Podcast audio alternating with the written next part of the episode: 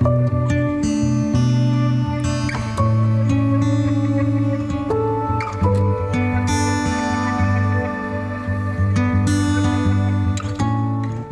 ¿qué tal? Bienvenidos a este tercer episodio de nuestro podcast. Muchas gracias por acompañarnos. La semana pasada quise sacar este episodio, pero estuve un poco enfermo. Ya estamos un poco mejor, así que aquí estamos de nueva cuenta. Y gracias si nos acompañas ya desde los episodios anteriores o apenas te estás uniendo. Te invitamos a que si así lo deseas te puedas poner al corriente. No es tal vez totalmente necesario. Así que bueno, sea quien sea, donde estés, bienvenidos. Y el tema de esta ocasión es Hans Matson y el rescate sueco. Si bien el, uh, el, tema principal del día de hoy es el rescate sueco, que fue un evento que se llevó a cabo en el 2010 en Suecia entre miembros, entre un grupo de miembros de ese país y Uh, el historiador y el asistente del historiador oficiales de la iglesia enviados por los uh, líderes para responder a ciertas preguntas. Ese va a ser el tema principal del día de hoy de esta reunión. Creo que también va a ser importante uh, hacer un poco de mención de Hans Matson, ya que creo que es un personaje re, relevante para este tema y también para un par de temas posteriores. Y bueno, las fuentes de lo que vamos a hablar el día de hoy se toman principalmente de otros videos, se toman de transcripciones, se toman de ciertos audios y desafortunadamente no hay fuentes oficiales de la iglesia que hablen de, de este tema o de, del rescate sueco en particular, pero creemos que hay suficiente material uh, relevante uh, y que da y que da cierta autenticidad o veracidad a, a, lo que vamos a hablar el día de hoy. De todas maneras, al final de esto, como con todo lo que hablamos en el podcast, es invitarte a ti a que puedas hacer tu propia investigación, tu propio análisis y llegues a una opinión propia, personal, tuya y que la y que también puedas compartirla con nosotros. Así que dado un poco el contexto de lo que vamos a hacer el día de hoy, pues uh, comenzamos.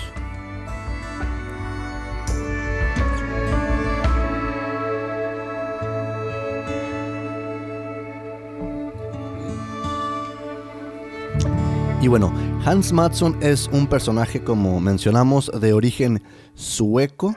Él actualmente reside en España con su esposa, pero su niñez y su juventud fueron propias comunes de un miembro de la iglesia, nació dentro de la iglesia y de igual manera fue una misión, de acuerdo a lo que tenemos, uh, de acuerdo a la información que tenemos por parte de él, regresa a una misión, se casa para posteriormente a una edad joven empezar a fungir en ciertos en ciertos este, llamamientos importantes, por así decirlo, dentro de la iglesia.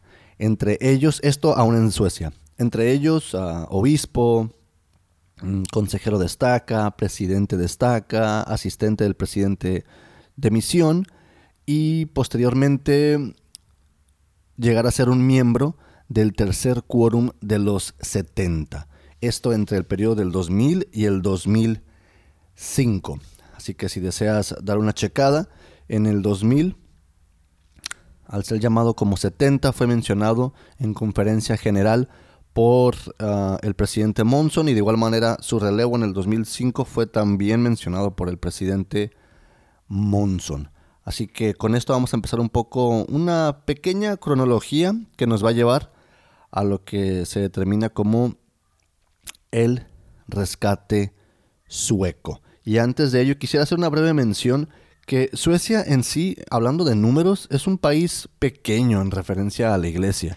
Y de acuerdo a los datos uh, oficiales de la iglesia, y si hacemos una comparación rápida, por decir, Estados Unidos tiene arriba de 6 millones de miembros, um, México tiene aproximadamente un millón y medio de miembros, casi dos mil barrios, 13 templos.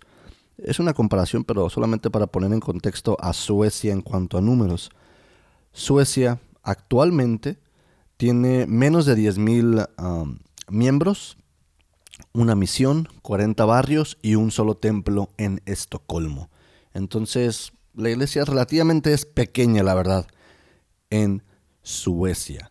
Entonces, ah, regresando un poco a la cronología, durante el 2000 y el 2005, Matson es ah, miembro del tercer quórum de los 70 y aquí empieza un poco de los eventos que queremos compartir que llevan a lo que se conoce como el rescate sueco.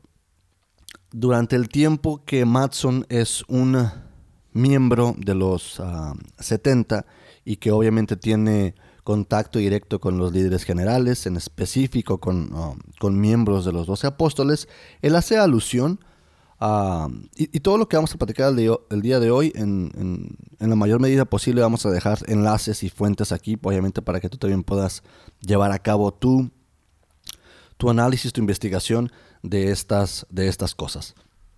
Y bueno, seguimos en, en este periodo de, uh, de como 70. Él hace mención de una reunión uh, con el elder Tom Perry, quien fuera en ese momento miembro de los doce apóstoles y el apóstol encargado de, esta parte de Europa. Y lo que estaba pasando en Suecia es que ya empezaban a verse mm, vestigios, por así decirlo, de, de, dudas, de, de, una situación entre los miembros y entre los líderes inclusive, ah, así como presidente destaca, en cuanto a información de la iglesia, información crítica.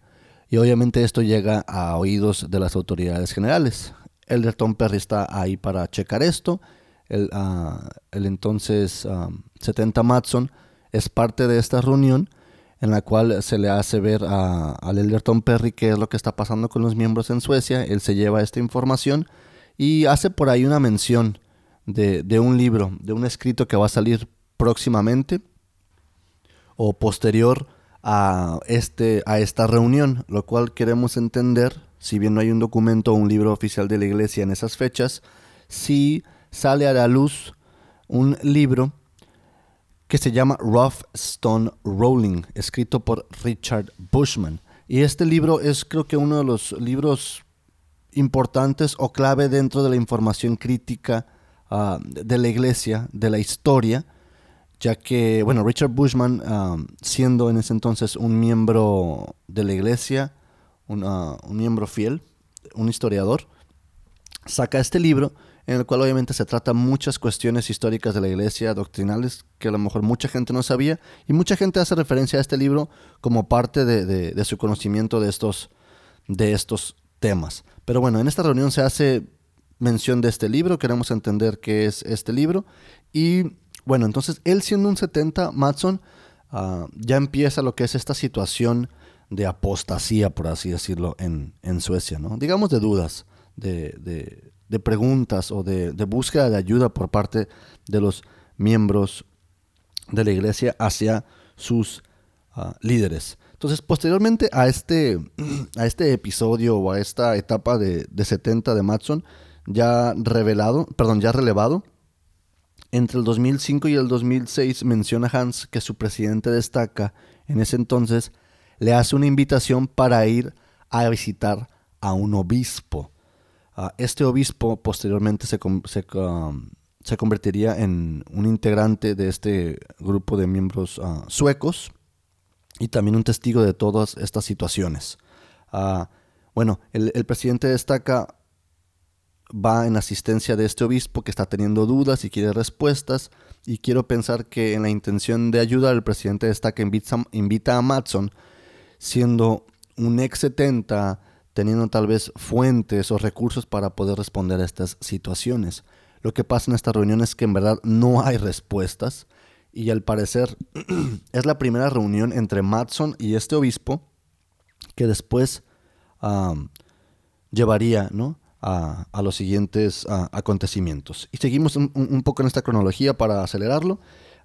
durante ese tiempo, en el 2006, Hans como maestro orientador tiene entre sus familias a la familia de Cristina, que también se convierte en, parte importante de este grupo, y la, y la, cual pueden ver y escuchar en las fuentes que vamos a dejar. Y la situación con Cristina es que Cristina también eh, estaba ah, al tanto de estas situaciones doctrinales, históricas de, estas cuestiones de dudas, y encuentra en Matson, que es su maestro orientador, encuentra pues un lazo en común, ¿no? Entonces hay que recordar que Matson ya tenía pues cierto, cierto bagaje, ¿no? Lo que había pasado con Tom Perry, lo que había pasado con el obispo, entonces ya estaba al tanto de esto, ¿no? Y, ellos en este tiempo pueden platicar y dialogar de estas cosas abiertamente, como maestro orientador y como, bueno, como su familia que, que visitaba. y entonces algo curioso pasa entre lo que es el 2006 y el 2009, ya que como varios miembros dentro de Suecia, y recordemos que Suecia es pequeña en cuestión de la iglesia y era un, área determinada, en la cual si en cierta forma hay, empieza a haber ciertas reuniones uh, mensuales físicas, o sea, presenciales, perdón, uh, entre, en, entre algunos miembros en cuestión digital, llamémosle Facebook, por así decirlo, había, eran cientos de miembros los que estaban uh, en grupo discutiendo estos temas, buscando respuestas, pero al mismo tiempo había juntas presenciales con un grupo menor de miembros y acudían a, libros, a obviamente discursos, mensajes, conferencias, obviamente información en internet, todo lo que podían para poder indagar o investigar en cuanto estudiar y analizar en cuanto también e, estos temas. Entonces, para ese entonces, ya entre el 2009 y el 2010, los líderes locales obviamente se percatan de, estas, de esta situación ya que tiene un, aspecto más formal, por así decirlo, ya que, ya, que llevaban a cabo las reuniones en, algún edificio de la iglesia. Y bueno, entonces ya, empiezan, ya empieza a notarse esto, ¿no? Ah, por ahí hay mención también de que ya en esta, en esta, más o menos en este tiempo, a Hans, a Matson, se le prohíbe hablar de estas situaciones con su familia, llámese esposa, hijos, Mm, hermanos y que obviamente esto posteriormente nos damos cuenta que crea divisiones entre, entre la familia, ¿no? Y bueno, entendemos el, el, por qué. en el 2010 se hace una mención de una reunión un tanto informal entre Matson y el elder Rasman, que ahora es miembro de los doce apóstoles, en la cual Rasman le hace mención a Matson y recordemos que ellos ya tienen un, una una historia, por así decirlo. Se conocían cuando, cuando Matson era 70 de... 70 ah, del... 70, vaya. y lo que hace Rasban, o se hace mención de que Rasban le comenta a, a Matson de, de que se está llevando a cabo ah, o se está preparando una reunión que la iglesia va a enviar a Suecia a los historiadores de ese entonces, que eran uh, el elder Jensen y el elder Turley, que iban a venir y que iban a responder a las preguntas que tenían. Durante este mismo año, ya todos estamos, estamos en el 2010. Ah, en el 2010 se hace también una mención de que se manda una carta formal a través de los obispos para asistir a esta reunión, ya que va a ser un grupo selecto, un grupo pequeño. Esto no se está divulgando en los púlpitos, en, en conferencia, sino se hace de una manera un tanto, pues, ah, restringida, por así decirlo secreta, si queremos verlo de esa manera. En el 2010, antes de esta reunión, los miembros del grupo sueco hacen una pre-reunión, por así decirlo, para organizarse en cuestión de los temas que van a preguntar y lograr una dinámica para que la reunión pues sea lo más provechosa, por así decirlo, ¿no? Para, para ellos, ¿no? Y que haya un orden, sobre todo. y bueno, llega noviembre del 2010 y es cuando ya aterrizamos en el evento como tal, lo que se le conoce, o a la reunión que se le conoce como el rescate sueco. Y lo que ocurre en esta, en esta reunión es que, para dar un poco más de contexto del, ah, de ese día, es que se encuentra presente, como mencionamos, los historiadores, el historiador y el asistente historiador enviados por los líderes de la iglesia, se encuentra la autoridad de área, se encuentra el grupo de miembros que están ahí para, para hacer sus preguntas, que se, se hace mención de que son aproximadamente unos veintitantos, y, también se encuentran sus presidentes de estaca y obispos. Así que si hacemos, no sé, un ejercicio ahí de, de, matemática, este, pues tal vez no eran más de ¿qué te gusta? Unos 30 asistentes, tal vez, aproximadamente por ahí. Esto en un edificio también de la iglesia en noviembre del 2010. Y como se lleva a cabo esto, aquí es donde quisiera explicar un poco la dinámica de qué es lo que ocurre en esta, en esta reunión. Bueno, obviamente pues se comienza definitivamente con una oración y para esto voy a dejar también la fuente del audio y de la transcripción de esta de esta reunión. Este inicia también hablando lo que es la autoridad de área y el elder Jensen. El elder Jensen hace una pequeña introducción que la verdad sí toma un poco, se alarga un poco tal vez. Y pero lo que me llama la atención es que se hace mención o él hace mención más bien de lo que es ah, el espíritu de verdad y un espíritu de mentira o, ajeno a Dios, ¿no? Y que, y que, y que ellos deberían de tomar una decisión en cuanto a, a cuál de los dos espíritus uh, seguir en búsqueda de la verdad. Y bueno, ya dejo a criterio de ustedes pues con qué intención era esto, ¿no? No dudo que a lo mejor pudo haber sido una intención buena de, parte del Elder Jensen,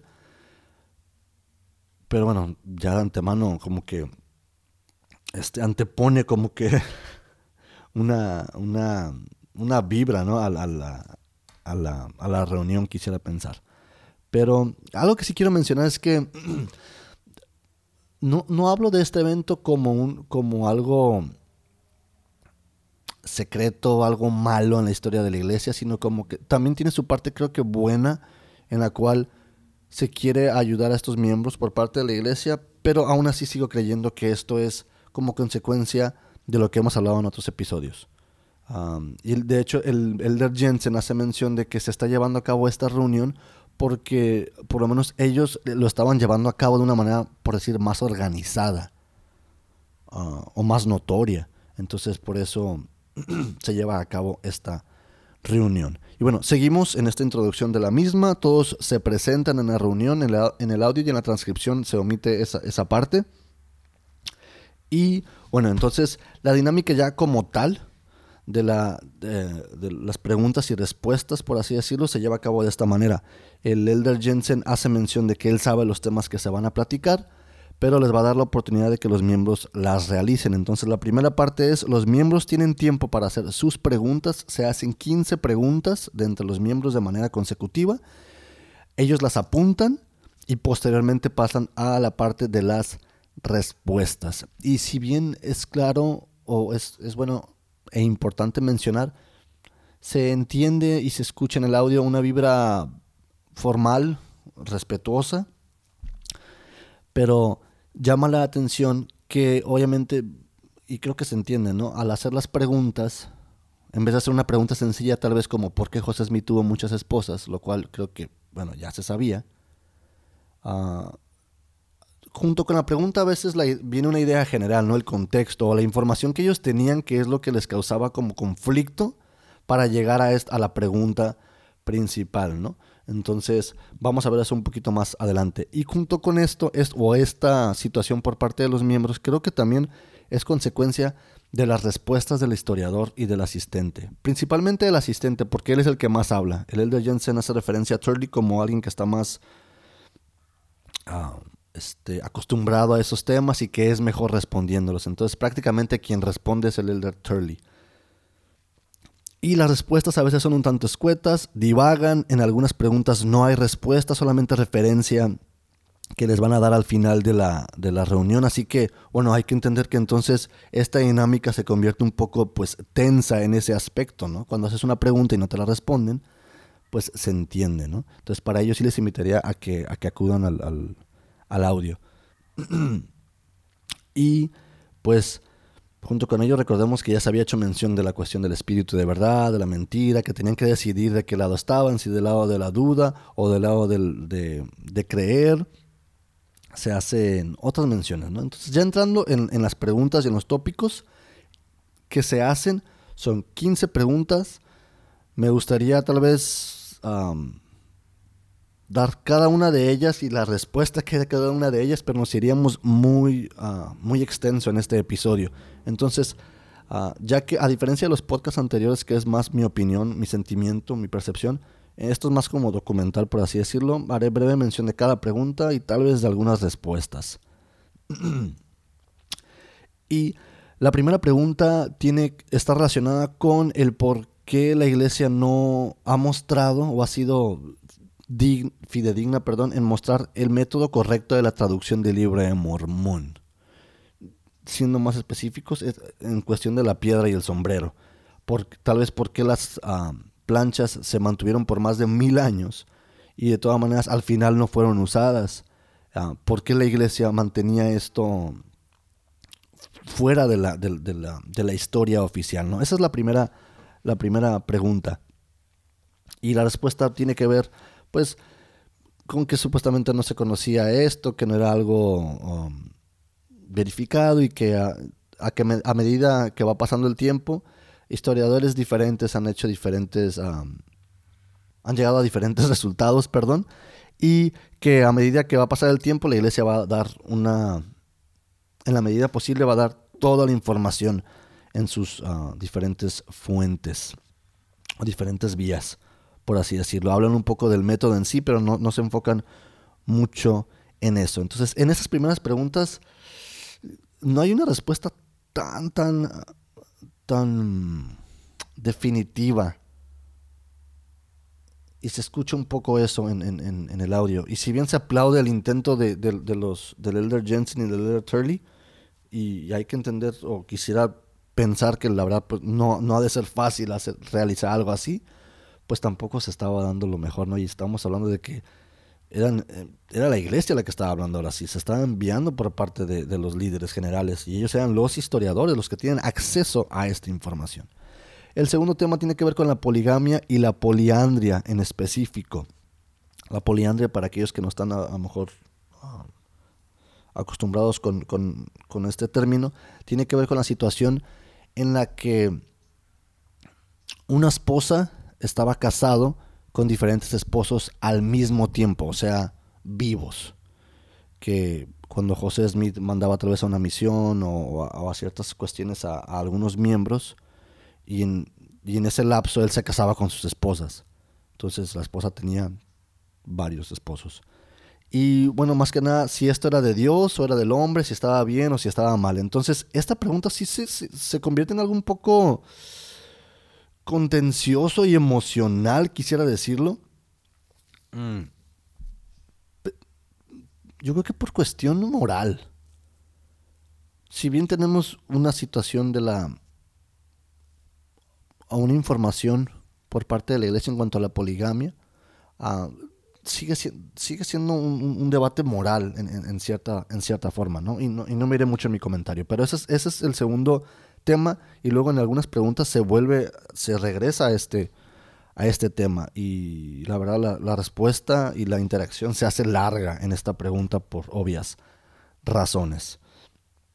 Y el tercer, ah, la, tercera pregunta o el tercer tema tiene que ver ah, con que si era cristiano, por así decirlo, si era, vaya, de Dios, el forzar a, forzar a las mujeres en los, en los principios de la iglesia a ser parte de estos matrimonios polígamos, porque en verdad se forzaba a, las mujeres, tal vez no físicamente, quisiera pensar, pero si vamos a la historia, bueno, emocionalmente, ¿no? Doctrinalmente, José Smith les mencionaba que venía porque un, ángel con una espada les, les, estaba forzando a que se casaran con él. Entonces, bueno, o les, o les prometía que su familia iba a ser bendecida e iba a lograr la exaltación, ¿no? Y ahí hay muchos choques en cuestión de doctrina, pero bueno, de esta forma se forzaba a las mujeres a entrar a la poligamia. El cuarto tema o cuarta pregunta tiene que ver con la traducción del libro de Abraham y el por qué no coincide para nada con las nuevas investigaciones por parte de los expertos en el tema. Y esto lo podemos ver un poco más en el ensayo de la iglesia. Y bueno, ya he sabido que la traducción de José Smith en cuanto al libro de, Abraham, pues ah, falló, no, no era como tal. Por ahí también se hace mención del tema de las planchas de Kinderhook, que también fue, fueron unas planchas en las cuales le llegaron a él ya casi al final de su vida y también probaron ser falsas. El quinto tema tiene que ver con una práctica, por así decirlo, no es, un no es una doctrina, no es un principio, quisiera pensar, que eh, a esta práctica se le conoce como el mentir por el Señor. Y si, repito, el mentir por el Señor. Y esta frase obviamente tiene un gran contraste, ¿no? Y si bien eso también aplica para todas las religiones en las cuales a veces entendemos que los líderes hablan en nombre del Señor y a veces podemos darnos cuenta que pareciera más que hablan en su nombre, o sea, en el nombre de ellos mismos, uh, regresando a esto en cuestión de los líderes de la iglesia desde José Smith, hay una cierta noción. Aquí sí voy a hacer un pequeño paréntesis porque lo más seguro es que este sea uno de los próximos temas. Quisiera hacer de este, de este tema un episodio.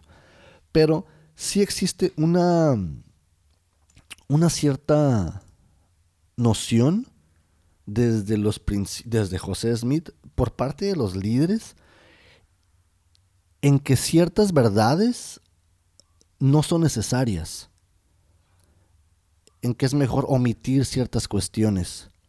Entonces, no, no sé, verdad, ahí la lealtad hacia quien es, hacia el miembro, ya que se justifica en cuestión de que uh, puede afectar al miembro. Y entiendo eso hasta cierto punto en cuestión de doctrina, y obviamente el fundamento inclusive bíblico, por así decirlo, ¿no? Recordando a, a Pablo, que hablando a los corintios, cuando uh, habían estas divisiones, ya que obviamente la iglesia era nueva en el tiempo de Pablo y tenían diferentes, mm, diferentes formas de llevar a cabo las, las, cosas, no voy a entrar en esos detalles, pero de ahí viene tal vez este fundamento, ¿no? Recordemos en el cual Pablo les indica que ah, les dio a beber leche y no carne o alimento sólido porque no podían recibirlo. Y esta noción ¿no? también se encuentra dentro de, la iglesia mormona, en la cual la doctrina se tiene que, se tiene que recibir de manera gradual.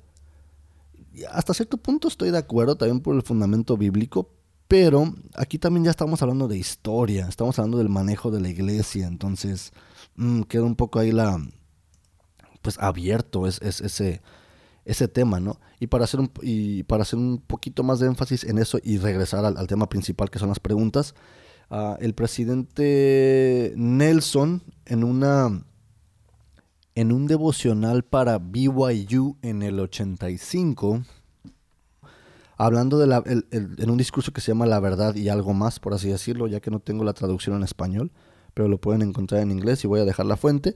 Él, uh, los invito a que lean el, el artículo o el devocional en su contexto completo. Pero hablando de la verdad, él hace mención de la verdad relativa, de la verdad absoluta y eso, pero me llama la atención que hace una, una mención en la que él dice, y esto lo haré a modo de traducción libre, en la cual él dice que de hecho en algunas instancias la misericordiosa compañía de la verdad es el silencio. Algunas verdades son mejor no decirlas. Y eso me llama la atención. Obviamente tienes que leer el, artículo, pero la idea me llama la atención. ¿no? Como algunas verdades es mejor no decirlas. Y con esto yo sé que es un, algo minúsculo dentro de este tema, pero vamos a, hacer más hincapié en ello en el próximo episodio. Espero. Entonces, sí existe esta noción desde los líderes antiguos hasta los presentes de dejar ciertas cosas fuera del, del, del, conocimiento público. ¿Por qué? Y cuando volteas y te das cuenta que en verdad deliberadamente dejan cuestiones o cosas fuera o mienten o dan verdades a medias, bueno, volteas y no puedes evitar decir, bueno, 5, 10, 15, 20, 30 años, ¿qué tanto ha sido verdad y qué tanto ha sido mentira o qué tanto ha sido media verdad? Y bueno, eso lo vemos en el próximo episodio. Perdón por alargarme un poco ahí. y regresando, a, eso fue en cuestión del quinto tema o la quinta pregunta. Y ya en, el contexto de, la reunión, me llama la atención que dentro de la respuesta que da el Elder Turley, no dice sí, no dice no, pero da una analogía muy, quisiera decir muy, que da mucho a desear, en la cual él hace mención de que si un asesino llegara a tu casa o llegara a tu presencia preguntando por tus hijas o por tus hijos, ¿le dirías la verdad? Bueno, no, estábamos, no estaban ellos hablando de asesinos. la analogía sí se me hace un poco extrema, ¿no? Y hasta cierto punto ah, engañosa, pero hablamos de eso en el próximo episodio. El punto número 6 tiene que ver con la situación en los 80s de los artículos que, que a la luz por parte de Mark Hoffman. Mark Hoffman luego fue declarado como un asesino, obviamente este, ah, alguien que engañó a la iglesia. Pero en sí la situación es que él ah, luego, luego se, ah, se, corroboró que los artículos que él mencionó y vendió a la iglesia, porque la iglesia le compró artículos por miles de dólares que tenían que ver con historia de la iglesia, pues luego se, se, corroboró que eran falsos, ¿no? Entonces el sexto tema o pregunta tiene que ver con ello, ¿no? ¿Por qué la iglesia gastó miles de dólares y adquirió estos productos y luego se dieron cuenta que eran falsos? Entonces, yo, yo creo que va más por ahí, por, por, donde queda como este, esta, esta percepción o análisis de los profetas y apóstoles, ¿no? ¿Por qué no pudieron ver esta situación? Ah, el séptimo tema tiene que ver con la expiación de sangre, ah, que es una, teoría o una idea que tiene que ver con cuestiones de, ciertas personas que tendrían que pagar con su propia sangre. Y te invito también a que veas un poco más sobre el tema en, línea, ya que también podemos irnos en una cuestión más doctrinal, que no, es lo que quisiera en este momento. El, tema número 8 tiene que ver con ah, los problemas de la primera visión. Y cuando digo eso es porque hay diferentes versiones sustancialmente diferentes de la primera visión, porque no se habló de la primera visión en la iglesia hasta después de que la iglesia fue organizada, cuando tenemos pues la noción de que en, manera cronológica la primera visión fue lo primero, ¿no? Y, y, por eso perseguían a José Smith y luego vinieron las demás, obviamente, visitas, ¿no? Y, y la demás historia de la iglesia, ¿no? Entonces, eso también vamos a, platicar de ello. Ese fue el ocho, el, perdón, el octavo tema o, pregunta. El número nueve tiene que ver con si los líderes de la iglesia en verdad creen que son inspirados a actuar de tal manera o de manera selectiva en cuanto a la historia de la iglesia.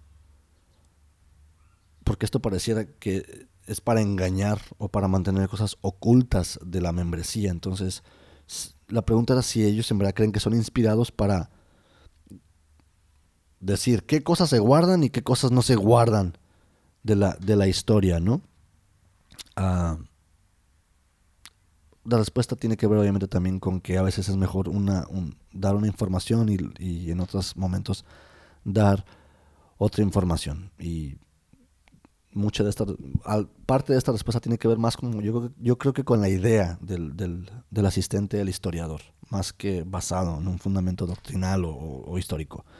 El tema número 10 tiene que ver con citas y con mensajes de líderes y apóstoles como el Elder Packer que, que, llegaron a hacer mención de que, la, de que la verdad o la historia verdadera no es necesaria en su totalidad para los miembros. Entonces, seguimos en este tema, ¿no? De, de, por qué la, los líderes siguen dando este discurso de que no toda la verdad es, necesaria, de que la historia no es verdadera, de que no la necesitan como miembros. Entonces ellos seguían preguntando esto, ¿no? Y estamos hablando de que esto duró, esta reunión duró un par de horas, entonces pues se extendían en estas situaciones. Por ahí también hubo mención de la, de la masacre de la montaña Meadows en el tiempo de Brigham Young. Y el libro de Fan Brody, eh, como historia de la iglesia, entonces ahí hay varios ah, temas interesantes. El tema número 11 tiene que ver con la falta de evidencia de la presencia de ángeles o de la interacción de ángeles en, la restauración del sacerdocio. Entonces recordemos las diferentes visitas, de acuerdo a la historia de la iglesia y de José Smith, de cómo se llevó a cabo la restauración del sacerdocio en diferentes, ah, en diferentes episodios. Ah, tanto del Arónico como el de Melquisedec. Entonces, cuando revisas los, los, ah, los, archivos históricos, te das cuenta que estas mm, declaraciones o sí, vaya, declaraciones de ese tiempo en la historia fueron gradualmente cambiando ¿eh? y agregándosele cosas. Entonces, ese es el, tema número 11.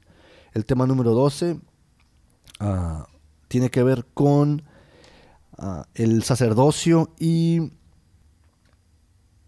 Y también ahí es algo obviamente cuestión de debate, ¿no? Se hace mención de que en algún momento ah, se quiso dar el sacerdocio a, los negros, pero parte del apostolado no estaba de acuerdo en ello y decidieron obviamente posponerlo hasta después las fechas que ya conocemos, pero más bien porque más bien el, dilema es que esto en su momento pareciera más como una decisión grupal de una empresa, por así decirlo, más que una revelación, ¿no?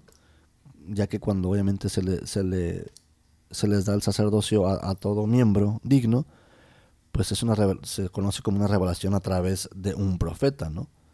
Entonces, ahí hay discrepancias, ¿no? Y es el punto número 12. El punto número 13 tiene que ver con el templo y cómo la experiencia del templo puede ser perturbadora en sus palabras de ellos para muchos. Y aquí resumiendo la respuesta del elder Jensen, ah, abarca que la repetición o la asistencia constante al templo puede mitigar o aclarar ciertas cuestiones en, cuanto a confusión Ah, también menciona que la experiencia del templo tiene un impacto diferente de acuerdo a la cultura a la que pertenezcas y hace alusión también a la experiencia de su hija cuando entró por primera vez al templo y cómo también creó una confusión en ella. Y a lo cual por ahí uno de los miembros um, menciona que cuando él cazó un venado por primera vez, bueno, también le creó un conflicto, pero la repetición constante de la actividad lo llevó a estar de acuerdo con la misma y ya no le creaba un conflicto. Ah, es una analogía que él hace, ¿no? Y aquí abro un paréntesis para no volver a tocar este tema y creo que esta, este tópico viene de la opinión común o noción común, quisiera llamarle, de muchos miembros, sobre todo los que van por primera vez o están asistiendo sus primeras veces, también a los que ya llevan asistiendo por años, que la experiencia sí puede ser confusa, puede ser perturbadora para algunos, porque la experiencia del templo, y hablo de las actividades que son exclusivas del templo y que no son de carácter público, como el bautismo por los muertos, estas son exclusivas del templo, repito, presencialmente, teológicamente o doctrinalmente, solamente las practicas ahí, solamente las hablas ahí, solamente las ves ahí, no son parte de la enseñanza o de la cultura común mormona en los servicios dominicales, en los devocionales, en conferencia general, en temas con tu familia, no lo son. Entonces, si la primera vez tú fuiste y obviamente te, te enfrentaste a algo que jamás habías escuchado y que crea un conflicto y dudas en ti, bueno, la, la cuestión que creo que, que, lo que mantiene esa confusión es que la próxima vez que vayas vas a pasar lo mismo.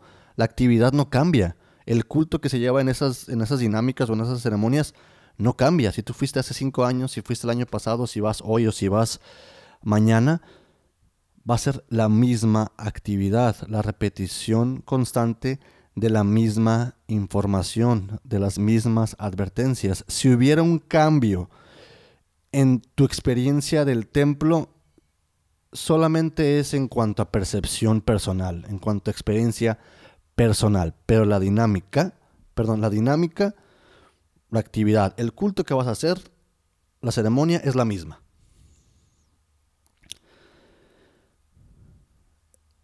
Entonces veo cómo puede crear esta, esta confusión para, para algunos, ¿no?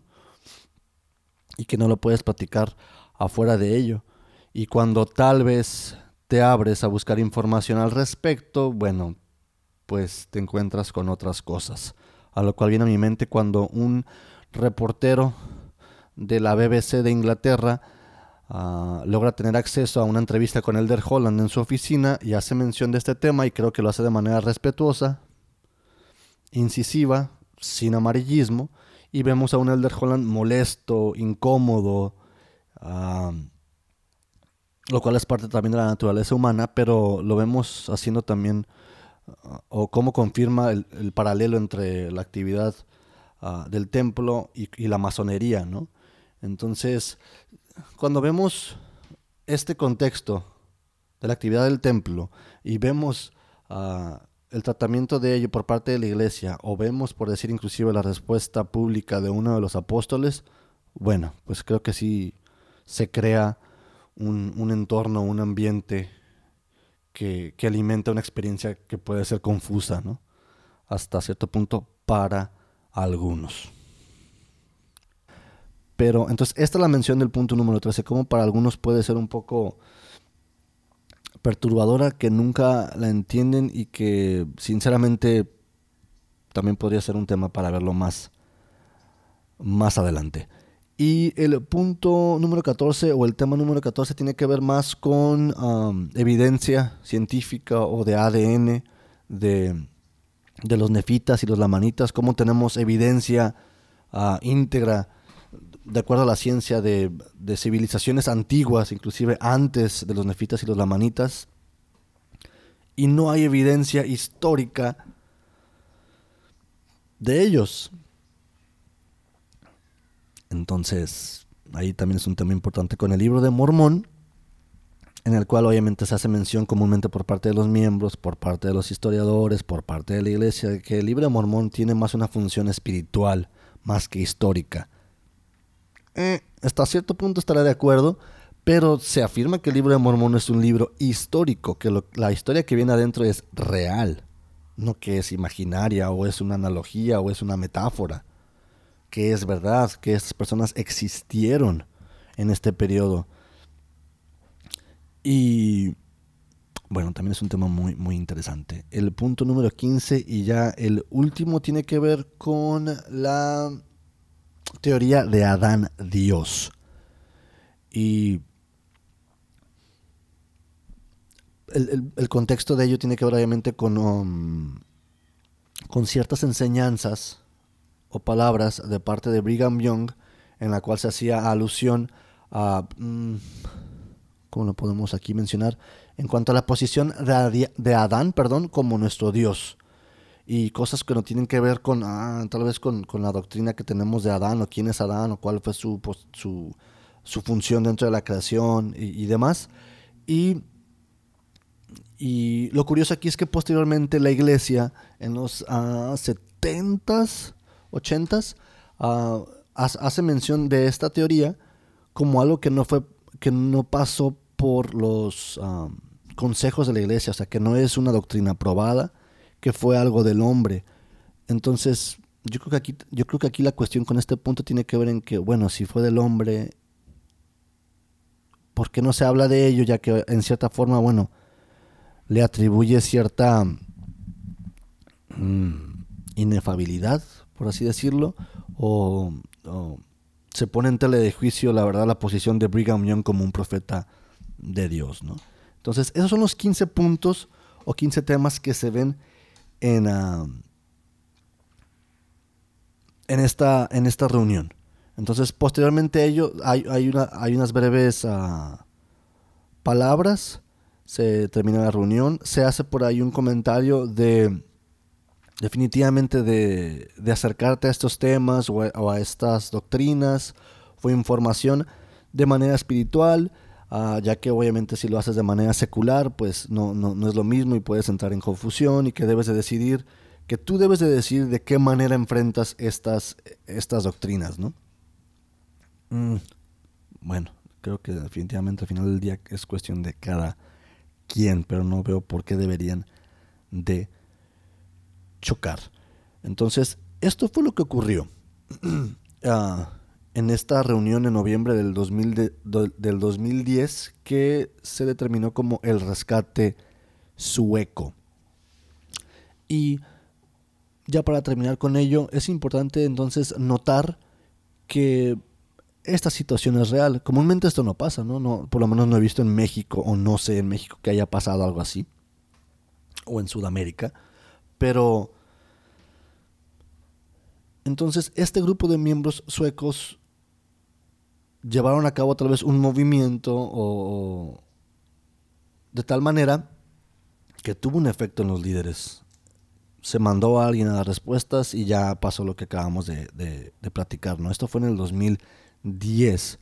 Curiosamente, después de ahí, yo, yo diría que esta, y esta es una, una, tal vez una idea mía que tal vez, que también hace eco, resuena junto con otras personas de manera pública, de que esta situación y, otras tantas llevaran a la iglesia a, en, su búsqueda o en su declaración de ser más transparentes con la membresía, ¿no? Creo que después de esto, la primera forma pública, abierta, por así decirlo, sí fueron los ensayos en el 2013, los ensayos de la iglesia en cuanto a algunos de estos temas. Y que si no lo has leído, te invito a que lo hagas, también dejaré aquí la fuente. Y